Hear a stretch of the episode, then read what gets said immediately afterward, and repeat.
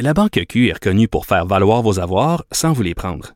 Mais quand vous pensez à votre premier compte bancaire, tu sais, dans le temps à l'école, vous faisiez vos dépôts avec vos scènes dans la petite enveloppe. Hmm, C'était bien beau.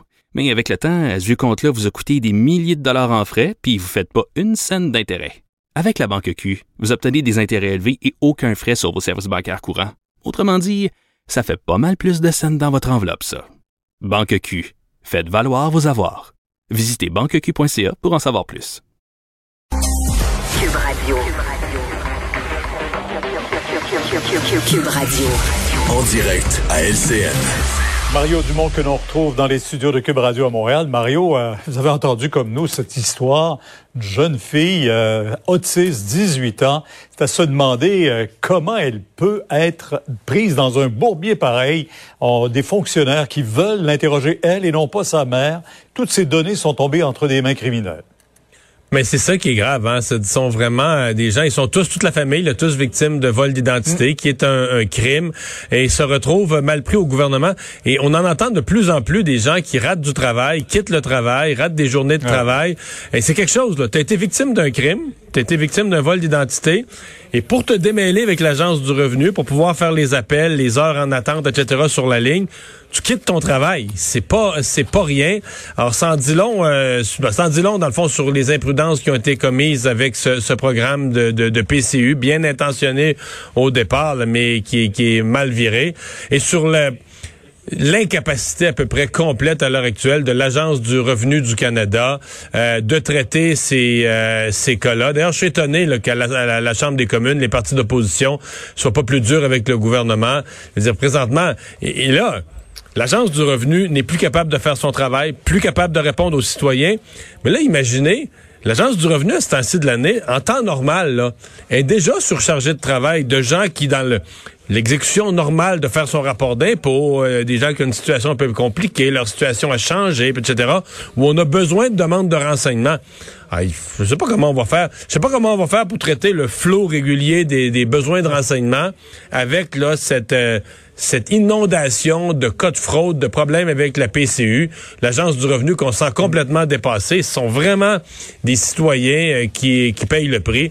Et là, dans ce cas-ci, une jeune fille autiste, on a, on a comme le, le summum de la bureaucratie incapable de donner le service aux citoyens. En plus, avec le télétravail, les gens sont souvent chez eux, n'ont pas toutes les données également pour répondre et répondre rapidement. On disait qu'on est passé de 350 à 1 million d'appels par semaine à Revenu Canada. Alors, on peut comprendre très bien les problèmes que ça engendre pour tout le monde.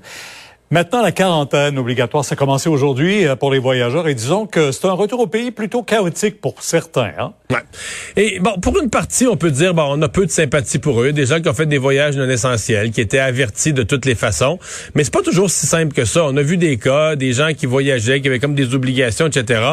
Et, et c'est un peu comme le sujet précédent. Là. C'est, maintenant, il y a comme une limite à l'inefficacité ou à l'incapacité gouvernementale. Écoutez, là. Les gens payent, euh, les gens c'est déjà frustrant pour eux, j'ai l'impression, ils payent cher, mais réserver une chambre, là. En, 2000, en 2021, réserver une chambre, c'est quelque chose qui se fait en trois minutes sur Internet. Comment tu peux passer des heures, des dizaines d'heures au téléphone, euh, essayer de, de, réserver une chambre? Donc, c'est bien dur de...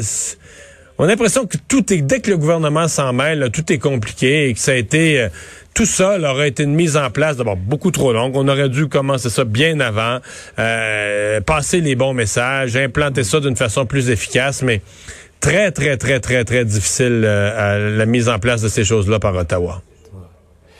Tout le projet de tramway à Québec, euh, Régis Labaume qui a dû se défendre aujourd'hui et dit, écoutez, je vais même briser un engagement de confidentialité sur des propos tenus avec le ministre Bonnardel, mais euh, il, avait, il en a gros sur le cœur sur tout toute cette négociation avec le Ouais. gouvernement provincial. Ouais, et qui, dans ses déclarations, bon, protège un peu le ministre Bonnardel, mais en disant il y en a d'autres, donc des sous-entendus de guerre personnelle.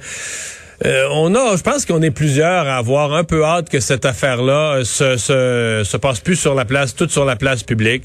Euh, il y a une responsabilité là-dedans, par exemple, de M. Legault. Ben, il faut que tu convoques les partis, tu dis on se parle, puis on, on, parle pour vrai, on règle les dossiers, puis on met des cartes sur la table, etc. Je pense qu'une des sources de la frustration pour le maire Labaume, et, et ça est pas juste du maire Labaume. Je l'ai entendu de gens d'affaires, je l'ai entendu d'autres personnalités de la région de Québec qui disent, écoutez, là, les projets de transport en commun, quand il, y, quand il y en a eu à Montréal ou ailleurs, ou le métro à Laval ou peu importe, en avançant dans le projet, on veut desservir mieux la population, etc., il y a des augmentations de coûts. Mais je pense qu'on n'apprend rien à personne. Il y a des dépassements de coûts, des augmentations de la facture. Et donc, il y a beaucoup de frustration au Québec à dire pourquoi nous autres, à Québec, là, on a cette enveloppe fermée? Il y a un montant qui est prévu, 3 milliards, puis ça peut pas être plus que ça. Alors ça aussi, là, je pense que peut-être qu'on attend à Québec un signal euh, du gouvernement Legault pour dire, bon, ben là, regarde, euh, s'il faut donner plus de services, mieux desservir les banlieues, est-ce qu'on peut revoir l'enveloppe totale? Mais en tout cas, tout ça, à mon avis, doit commencer le plus vite possible à être négocié ailleurs que sur la de, de déclaration intempestive en déclaration intempestive sur la place publique ça donne une drôle d'image. Tout ce qui traîne, non? On sait ce que ça donne. Merci Mario. Demain, 10h sur LCN, on vous écoute. Au revoir. Au revoir. Alors, Alex, on n'a pas eu le temps d'en parler durant l'émission, mais il y a ce sondage assez intéressant aujourd'hui, ce sondage léger, une série de sondages où on décrit les Québécois.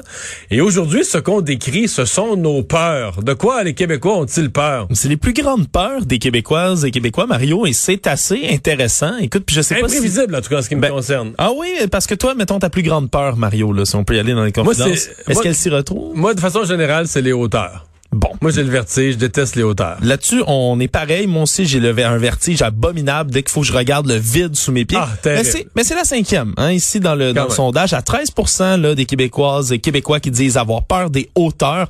Dans le reste du top 5, Marie, on retrouve en numéro 4 la mort à 18% C'est légitime. C'est assez légitime, merci. Je pense que c'est toujours terrifiant de contempler sa propre Les trois premières choses, de quoi avons-nous plus peur que de la mort? Ne plus avoir d'argent à 21 en deuxième position, la perte d'autonomie à 28% et en numéro un, perdre un être cher à 35% Faut dire que c'est quand même assez euh, raisonnable. Dans le reste aussi, les changements climatiques est en septième position à 11% même pourcentage que les serpents, Mario. Oui, c'est frappant ça quand même. Oui, quand même, à 11 On a aussi peur des changements climatiques que des serpents. Ça a l'air selon ce sondage-là. Puis après ça, écoute, avoir un Mais accident, ça, la peur des serpents. Moi, j'ai une fille qui a ça, la peur des serpents, là.